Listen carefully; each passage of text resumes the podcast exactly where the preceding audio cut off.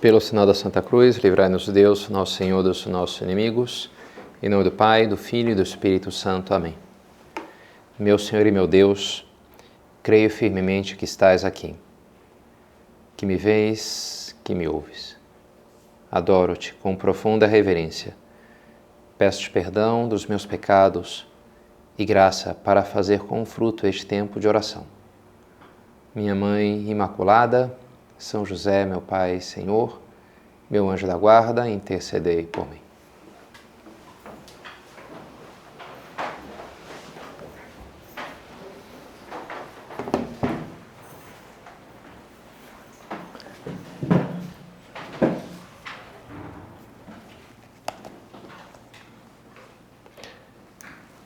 Diante dele caminhará a justiça e a salvação dará seus passos. Os passos no caminho envia gressos diz um salmo que eu acho muito interessante, 84, 85. Passos no caminho da justiça, no caminho da vida, no caminho da santidade. Esses dias estou terminando um livro que me marcou razoavelmente, gostei, chamado A Estrada, The Road, de Cormac McCarthy. É um livro duro, é um cenário pós-apocalíptico, terra devastada, há uma camada, não explica muito porquê, a origem da coisa, mas o fato é que a situação é que há uma camada de poeira que impede a luz do sol de atingir a terra, já há 10 anos isso, as plantas todas já morreram, por consequência também os animais, e os homens vão sobrevivendo na base de pegar ali o que sobrou de comida, e assim, né? E vão. E, e é todo um, um protagonista é um homem, um pai, com seu filho pequeno de 10 anos, um filho que nasceu naquele contexto e só conhece aquele mundo. E é, um, é complicado porque não tem muita esperança, né? não tem muito que fazer, a gente vai morrer mesmo. E, e o que tem que as pessoas ficam tentando sobreviver fugindo uma das outras, porque, enfim, tem pessoas más né, que fazem todo tipo de crimes para sobreviver também. Mas é um homem que vai então batalhando, sobretudo por amor ao seu filho. E uma hora ele, ele fala: olha, tem que tomar cuidado, isso aqui são os homens maus, são os homens bons. E uma hora ele fala: por que isso que fazem os bons? Isso é que faz as pessoas do bem elas continuam na luta, elas não se entregam. Continuam na luta, não, não se entregam, não, não, não, não desistem. Fala assim. E de fato, se vê ele ali fazendo das tripas corações, no meio de muitas muita dificuldades, uma vez e outra se levanta e vai em frente, vai em frente, vai em frente. E ano passado eu come, começamos uma série de meditações sobre as estações da Via Sacra essa prática de piedade cristã, que é meditar na paixão do Senhor, na sua morte. Fizemos justamente por ocasião da quaresma, que é o momento para meditar na paixão do Senhor. E, e resolvi fazê-lo não em 14 estações, são 14 estações, não em 14 meditações, uma para cada estação, porque achei que seria um pouquinho. Então dei uma zipada, a metade, né? Então estou fazendo duas em duas, são sete meditações. Foram três ano passado, nos faltam quatro que seria então agora esse ano. Calculei para dar certinho, terminar na Semana Santa. Se a gente pula uma a cada 15 dias, então vamos ver se a gente termina nessas séries de meditações sobre a Via Sacra. E pensei em começar justamente com a estação número 7 e a número 9. Por quê? Porque são a segunda queda do Senhor e a terceira queda do Senhor. Com essa ideia de marcar isso, né? a repetição. Jesus cai, as várias estações da Via Sacra, que são, cada uma retrata uma coisa diferente, é condenado à morte, encontra sua Santíssima Mãe, é crucificado, aqui a gente tem nas estações. Mas tem esse evento que é o mesmo evento que ocorre três vezes, em três estações diferentes. Cai a primeira vez, cai a segunda vez, cai a terceira vez. Algo que se repete. Jesus cai. E assim se ressalta a debilidade, a fraqueza do Senhor que é compreensível, né? como ele tá, foi enfraquecido. Se a gente pega, por exemplo, já a flagelação, foi um evento muito duro. A flagelação do Senhor, as pessoas até morriam na flagelação. Por isso, os judeus tinham um limite de 40 golpes. Jesus parece ter levado algo em torno de 60, pelo que dá para ver pelo Santo Sudário. Passou o limite dos 40, e aquilo terá tido consequências muito duras para a sua fisiologia, para o seu organismo. Né? a, a, curação de espinhos, também, e os soldados abatiam e aprofundando aqueles espinhos, ficou sem comer aquela noite, sem dormir, levando para lá e para cá. Toda a dor moral do Senhor de ser traído com um beijo por um amigo seu, de ter uma multidão pedindo a sua morte. Imagina como isso pode te abalar, né? As pessoas ali gritando, né? Que seja crucificado, que seja crucificado. Já seria suficiente para deixar a gente. E, e sem entrar em todo o mistério da, do, do, peso do pecado, a oração no horto carregava em si o peso de todos os pecados de toda a história do mundo, né? Jesus enfrentando aquela coração. Então é, é super razoável de entender que estaria muito debilitado, estaria muito enfraquecido. E por isso é natural, a gente pode pensar que ele caia né, uma vez, aí cai outra vez, levanta, mas cai. Mas me parece que o mais significativo para a gente tirar da reflexão, da meditação sobre essas sobre essas estações, sobre esses eventos, mais do que a fraqueza e a queda repetitiva do Senhor, o que é realmente importante me ressaltar é não só que ele cai várias vezes, mas que ele se levanta várias vezes, que ele sempre se levanta. Mais que a sua fraqueza física, a, a tenacidade do seu amor. Voltar à luta uma vez e outra, fazendo das tripas corações, ainda que custe. É isso que realmente é significativo, isso que realmente importa. Hum, ao meditar a via sacra, ao meditar a paixão do Senhor, e ao pensar na nossa vida. Não importa tanto as rasteiras que a vida pode nos dar, as barreiras, as dificuldades. Não sei, e são coisas que nos acontecem. O que realmente conta é o que eu faço, a minha atitude. Isso é o que realmente importa, isso é o que me configura, isso que determina que tipo de pessoa eu sou. E como dizia esse livro, é isso que faz com que as pessoas sejam boas, aquelas que não desistem. Isso são as pessoas boas, aquelas que não se entregam, que vão até o final, que se levantam sempre, uma vez e outra, e continuam lutando. Isso que fazem os bons.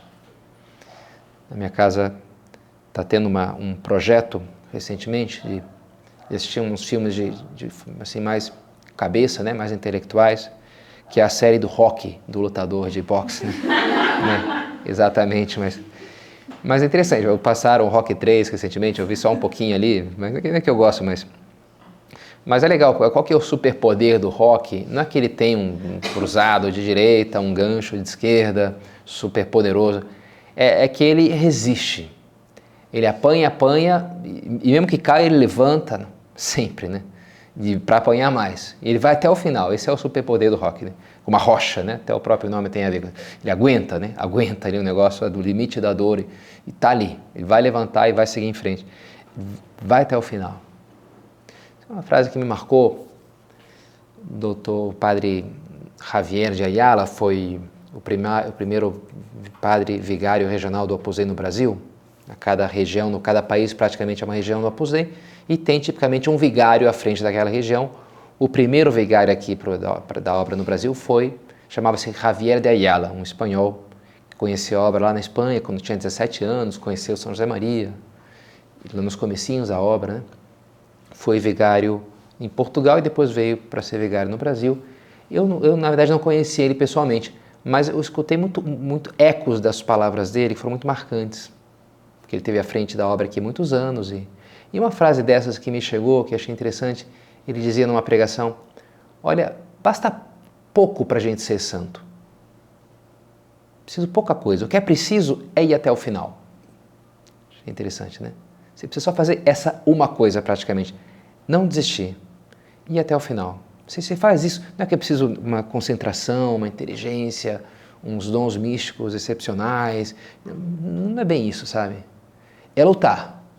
Lutar por amor até o último instante. Deu graças escrevia São José Maria numa das suas últimas assim anotações. Esse é o nosso destino, lutar por amor. Estou aqui para isso, até o último instante. Não parar no meio, não desistir. Tá, tá disposto? Aí sim, levanta, vai doer. Tá, já queria já ficar por aqui, não, mas não dá para ficar. Tem que levantar, tem que seguir em frente, tem que continuar. Fazendo a minha leitura esse anteontem, acho da do Novo Testamento, né, que eu procuro fazer diariamente, como várias de vocês Chama atenção quando perguntam para Simão Pedro: O vosso mestre não paga o imposto do templo? A de dracma do templo? Tinha um imposto lá que eles tinham que pagar uma vez por ano. E alguém falou, chegou em São Pedro meio questionando, Jesus não, não paga isso daí? Deve pagar, né? Todo judeu piedoso paga, para sustentá-lo ao templo, o sacrifício do templo. E Simão Pedro pegou ali meio de improviso, não, claro que paga. Aí Jesus procura Simão e fala, olha, quem cabe pagar, né? Os, os filhos ou os estrangeiros? Portanto, os filhos estão livres. Mas, no entanto, para que não se escandalizem, então ele vai lá, faz um milagre. Mas eu achei interessante o verbo pagar, tele, tele, teleos, teleo, que vem da raiz telos, que significa fim, consumação. Tem algumas palavras em português que tem, né? Teleológico, tem essa, essa coisa, que é aquilo que é a consumação, a realização de algo. Esse é o telos. Quando Jesus está na cruz, a última palavra dele, segundo São João, é esse verbo tetelestai, tetelestai, que é, a gente traduz como, em, em latim como duas palavras, consumatum est, e em português com três palavras, né? Tudo está consumado. Tetele, em, em grego é uma só, tetelestai. Lá no sul tinha uma, uma expressão que eles usam muito lá em Porto Alegre, que é quase um grito de guerra, assim, feito! Um pouco assim, quando fez um gol no futebol, feito! Um negócio assim, né? Feito! É engraçado. É mais, mais ou menos isso que fala Jesus na cruz, né? Feito. Tetelestai, né? Fui, fui até o final, tinha que fazer, tinha, pronto, já fiz tudo. Mas é, é interessante que esse mesmo verbo é, é que usa para pagar, pagar coisas, né? Então eu chamei, essa ambiguidade que me chamou a atenção. É, é, como se dissesse, está pago. Paguei aqui o preço, todo tinha que pagar, pronto, né? Da redenção, da... Está tudo pago. Está tudo... Será que eu estou disposto? Eu tenho que pagar um preço, né? E até o final das coisas custa, né? Custa. Não está de ficar por aqui, parar já tá bom. Não, não, tem, falta, falta uma parcela aqui. A vida a gente tem que. Não, não dá para pagar à vista, tem que pagar parcelado e antecipado. É assim, né? Tem que ir pagando ali para até no final dizer, bem, fui agora, foi a última parcela, está Está né? Tá feito, está pago. Mas eu, eu tenho que chegar lá, como Cristo chegou lá. Eu tenho que passar por uma coisa e outra e ir até o final e até o final. Continuar em frente. O whisky famoso, o slogan das propagandas é Keep walking. Continue andando. Não para, né? Keep walking, né? é legal, é um bom, bom slogan assim para nossa vida, né? Continua, continua no caminho. Não para ainda não, né? Não, vamos em frente. Vai em frente porque ainda não chegou. No final vai chegar. Um dia a gente espera, mas ainda não é, o final não é agora. Não é agora ainda, né? O que eu tenho que fazer agora? andar, caminhar, progredir, seguir em frente. É o que os bons fazem, é o que nós queremos fazer. É o que Deus nos ajudará a fazer, porque se é o que os bons fazem, também diz Jesus, só Deus é bom. E é verdade, né?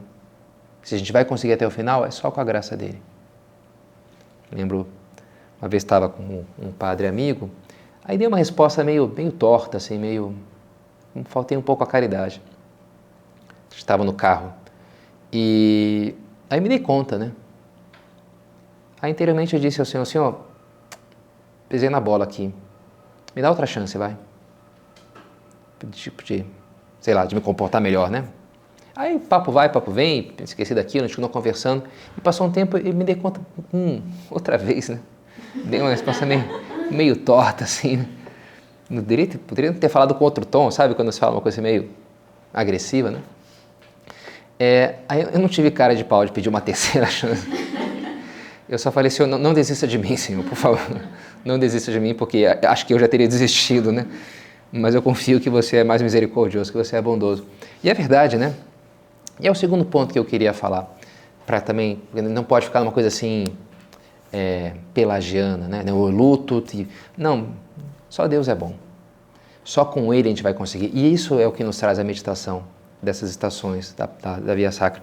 É assim, isso daí tira São José Maria, no livro que ele escreveu sobre a Via Sacra, né, comentando as estações, a nossa reincidência no mal, a repetição dos meus pecados, responde Jesus com a sua insistência em redimir-nos, com a abundância de perdão.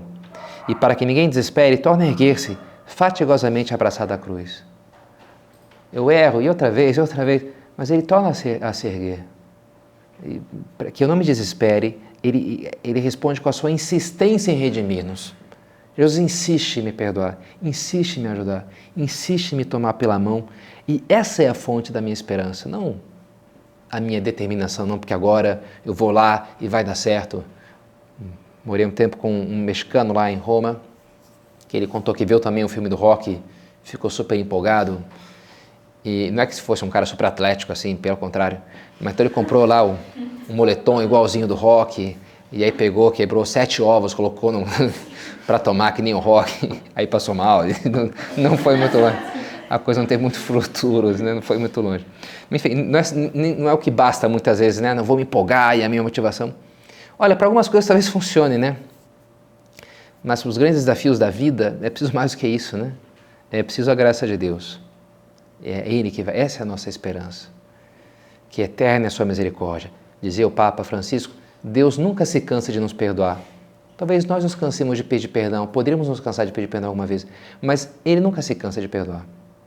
E por isso eu sigo em frente na feliz, tranquilo, né? Essa é a minha esperança. E agora isso sim, eu tenho que me apoiar nisso, me levantar uma vez e outra. Ele fala na sua homilia de Quaresma, São José Maria, dessas sucessíveis, sucessíveis conversões, sucessivas conversões. Na nossa vida, na vida de, dos cristãos, a primeira conversão é importante, mas ainda mais importante, mais difíceis são as sucessivas conversões. Ok, teve aquele primeiro momento que eu me converti, que eu me empolguei, que eu tive encontro com Cristo, num retiro, não sei como for. E foi ótimo, isso é importante. Mas não basta isso. Não basta dar largada e agora. Não, tem de admitir. Outra, outra conversão. Cada quaresma é uma chamada para a nossa conversão. Começa assim, né? Convertei-vos, você crê no Evangelho. Fazer penitência, muda de vida, muda o teu interior. Que bom que a gente começasse essa quaresma escutando essa chamada do Senhor, predispondo-nos a abraçar esse convite. Um convite que muitas vezes nos pedirá mudanças bem concretas na nossa vida, né? Guinadas poderosas. Estou indo para lá e tenho que parar e me examinar e ver, olha, não é para cá que eu quero ir. Eu estou indo para outro lado. Eu tenho que dar uma virada aqui, né? Que às vezes uma virada poderosa. Não como a daquela atriz que que comentava, não, depois desse filme a minha vida mudou completamente, a minha vida deu um giro de 360 graus depois daquele filme. 360 graus? Peraí. Então ficou no mesmo lugar, né? Não mudou nada a tua vida. 180, se você quer, né? uma coisa radical, já tá bom 180, né? Não passa disso porque começa a ir contra, né? Mas às vezes, não sei, 30, com 90 graus. Deus talvez espere de mim. Olha, se está indo para um lado é para ir para o outro, né? Você deveria rever isso daí. Não sei, sabe? Ou talvez a gente esteja meio, meio parado, né? Bonito esse último título do último livro do Papa João Paulo II, palavras do Senhor na última ceia. Levantai-vos, vamos. Levanta, está todo mundo parado aí, levanta, sair do lugar, vai. Você, ok, converteu, caminhou, chegou, conquistou isso, aquilo, essa virtude, aquela outra. Tá, mas né, você não está meio parada já? Não dá para sair do lugar? Não dá para melhorar nessa virtude, naquela outra? combatendo mais o teu amor próprio, essa tua limitação, esse teu egoísmo, esse teu orgulho. Dá para crescer na piedade? No amor à Eucaristia, no amor a Nossa Senhora, no zelo apostólico? Não podemos ficar prostrados pelos nossos erros. Ah, porque eu já lutei, já tentei, não consegui, já tenho a experiência triste das minhas misérias e que não adianta. Não. Levanta, né? Jesus levantou. Por mais que eu tenha caído, por mais que não tenha motivos para confiar em mim, que na verdade não os tenho, mas se eu ponho minha confiança no Senhor, aí sim eu tenho todos os motivos para seguir em frente. Voltando para o comentário de São José Maria, que os tropeços e as derrotas já não nos afastem mais dele. Como a criança débil se lança compungida nos braços vigorosos de seu pai, tu e eu nos arrimaremos ao jugo de Jesus. Só essa contrição e essa humildade transformarão a nossa fraqueza humana em fortaleza divina. Não deixa que, que o teu pecado, que o teu erro te, te deixe, te afaste. Pelo contrário, não te afaste mais dele, isso daí. Que sirva para você acudir a ele, para você se aproximar mais dele, você está mais próximo, para amá-lo mais. E é o terceiro e último ponto que a gente poderia tirar dessa da reflexão nessas estações, a, a importância da, luta, de não parar, a necessidade de amparar-nos em Deus, só Ele é a fonte da nossa fortaleza. E um terceiro ponto, como eu posso aproveitar e tirar coisas boas dessas coisas ruins que são os meus pecados. A graça de Deus era capaz de fazer isso, tirar coisas boas de coisas ruins. O pecado é, um, é ruim, meus tropeços são ruins. E, no entanto, eu posso e devo tirar coisas boas desses meus erros. Me lembro uma confissão que me ficou marcada, me confessando com outro padre, né? Aí eu posso falar, não posso falar das confissões que eu atendi, mas dessa eu posso.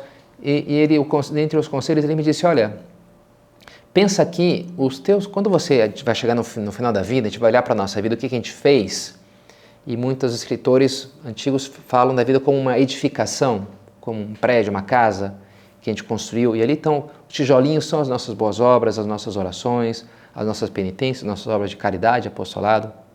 Mas entre esses vários tijolos vão estar também os teus pecados.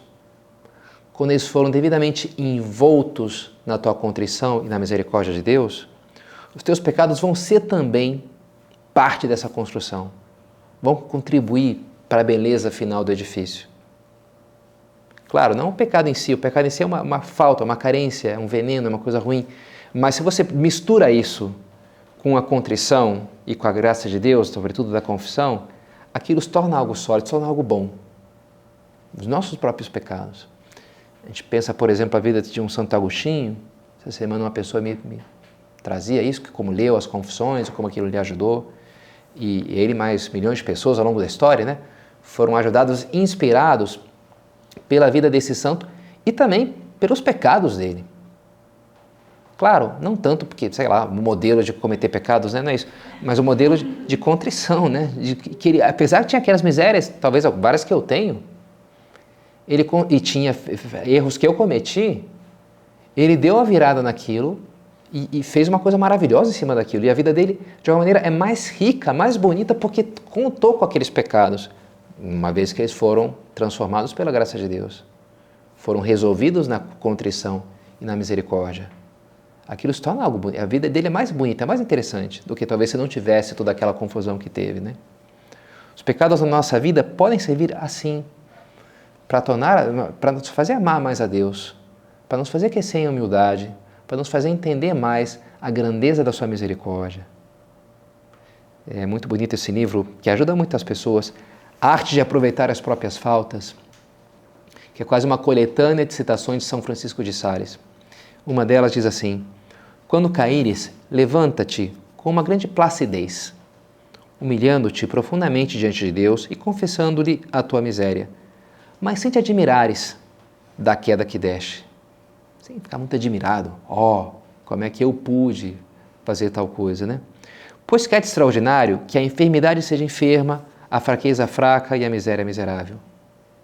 O que há de admirável? Ele detesta assim o pecado e procura né, aquilo que ofende a Deus, se afastar disso. Mas por que, que há de admirável que eu tenha pecado? Isso não, sou um pecador. O que, que há de admirável que um pecador peque? Não costuma ser, né? Pecador é aquele que peca, né?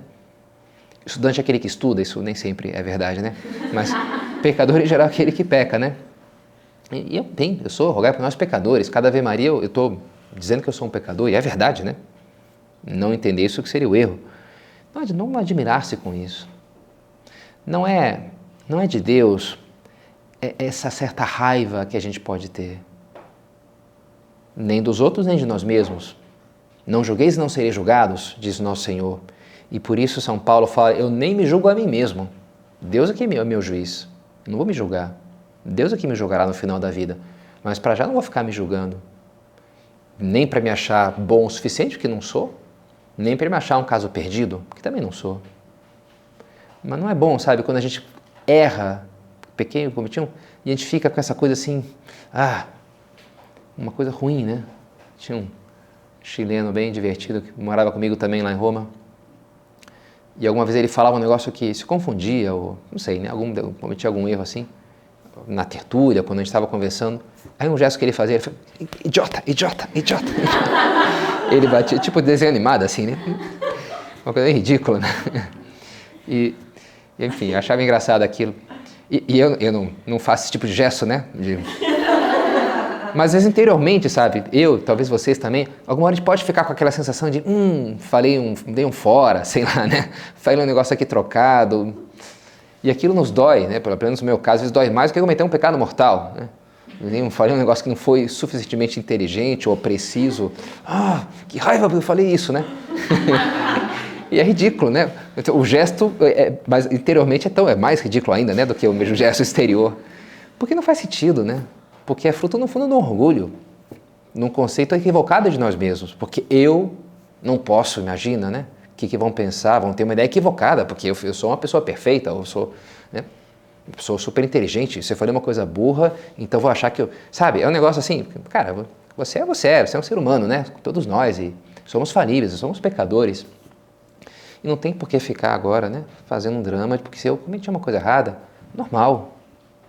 É uma pena, sobretudo se é uma coisa que ofende a Deus, muito mais do que eu ter se equivocado com alguma coisa, né?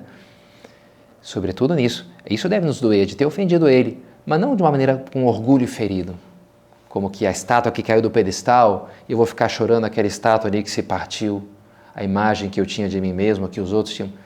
Joga fora essa imagem de uma vez, né? Que não serve para nada. Oxalá quebre quanto antes essa, essa estátua. E a gente siga em frente livres, né? E, e, e se cair, levanto, peço perdão a Deus recomeço com toda a paz. Isso me fará bem, justamente, né? Para ser mais humilde, para ter uma visão mais correta de mim mesmo e da vida. Interessante aquelas palavras de São Paulo, depois de relatar as visões grandiosas que Deus lhe tinha dado, inclusive do céu. E ele diz: para que eu não me ensoberbesse, não ficasse orgulhoso, Deus me deu um espinho na carne, um anjo de Satanás que me esbofeteia. Por três vezes roguei a Deus que me livrasse disso e basta-te minha graça. Ele respondeu: basta-te minha graça. Interessante, né? Deus, ele recebeu muitas graças, São Paulo. E Deus deu ali uma espécie de antídoto, que a gente não sabe exatamente o que, que era, espinho na carne, mãe de Satanás. Podia ser uma tentação, um pecado, podia ser uma coisa física, uma doença, não sei. Mas é uma coisa que ele humilhava, a gente pode pensar, né? E por isso ele pede três vezes, Senhor, alivia aí, tira esse negócio, vai, resolve esse problema para mim. E Deus fala que não, para o próprio São Paulo, né? Confia, basta de minha graça, confia em mim. Isso aqui é importante, faz parte, sabe, do, do, do meu plano para ti, da tua santificação, que você tem que lidar com isso, né? Basta-te a minha graça porque é importante, porque vai te garantir, vai te é, dar essa humildade que talvez você perderia se não tivesse isso, né? É importante, sabe? Às vezes Deus permite uma tentação, uma coisa, cair outra vez, para justamente nos humilhar um pouquinho e desmanchar essa, esse inchaço que a gente pode com o tempo. Não, olha só, porque eu faço, porque eu consigo, agora eu consegui tal coisa. Não, não, não é isso, né? Não é isso que vai nos fazer nos aproximar de fato de Deus. As nossas quedas podem ser muito boas para isso, para que eu cresça na humildade, na confiança em Deus, na confiança na Sua misericórdia, como crianças pequenas. A criança pequena é assim. Hum, cai, mas levanta. É como que os ossos de borracha, né? O velhinho são ossos de vidro. Cai, quebrou, já era, né? Aquilo ali já partiu em vários pedaços. Agora a criança cai, chora, mas depois levanta e vai em frente. Sempre querendo uma brincadeira nova, né? diz São Francisco de Sales também, todas as nossas mágoas estão em, nos esquecemos daquela máxima dos santos, segundo a qual todos os dias devemos julgar que principiamos a nossa aprendizagem na perfeição. Agora começo. São José Maria gostava de dizer isso, né? Nunc cepi, duas palavras. Agora eu começo. Fiz tudo errado? Mas tudo bem, começa outra vez. Come, começar e recomeçar. Ele falava assim, né? essa é a nossa vida. Começar e recomeçar. A santidade está em ter defeitos e lutar contra eles. Mas morreremos com defeitos, ele falava, né? Que agora já fui, te, te, tirei esse defeito, tirei aquele outro, pronto, já não tenho um defeito, eu sou santo. Não, não é bem assim. É a luta. A, a santidade está na luta. É lutado por amor até o último instante. Se eu cair, eu levanto. Me agarro nas mãos de Deus, levanto e sigo em frente. Cada dia aprendendo como uma criança, aprendendo sempre de novo. Como uma criança que acode ao seu pai, bondoso como uma criança que acode a sua mãe. São José Maria gostava também de imaginar isso, né? Quando a gente é uma criança pequena lá, talvez até desobedecendo aos pais, foi brincar de não deveria ou com o que não deveria, aí quebrou o vaso chinês e aí se cortou e aí não sei, né? Se acidentou e vem ali sujo ou machucado, chorando, quem sabe, vem para sua mãe com toda a confiança. Porque é sua mãe, né? confia no carinho dela, confia na sua misericórdia. E a mãe, talvez depois, de algum tipo de bronca, né? Mas a primeira reação ao ver o seu filho sofrendo é acudir, limpar, dar um beijinho ali, onde machucou, para vai passar, né? Não sei, né? É o carinho misericordioso da mãe. Isso a gente encontra também sempre e encontraremos em Nossa Senhora. É uma bela imagem desses seus olhos misericordiosos, essa rainha, mãe de misericórdia, que é nossa mãe também, vai saber sempre também nos acolher, como estava ali junto ao seu filho na cruz, firme ao seu lado, para nos, nos consolar, nos levantar e nos fazer seguir em frente até o final.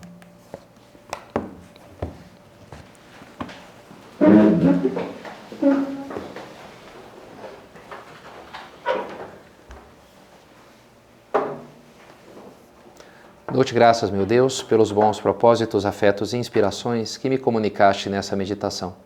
Peço-te ajuda para os pôr em prática. Minha Mãe Imaculada, São José, meu Pai Senhor, meu anjo da guarda, intercedei por mim.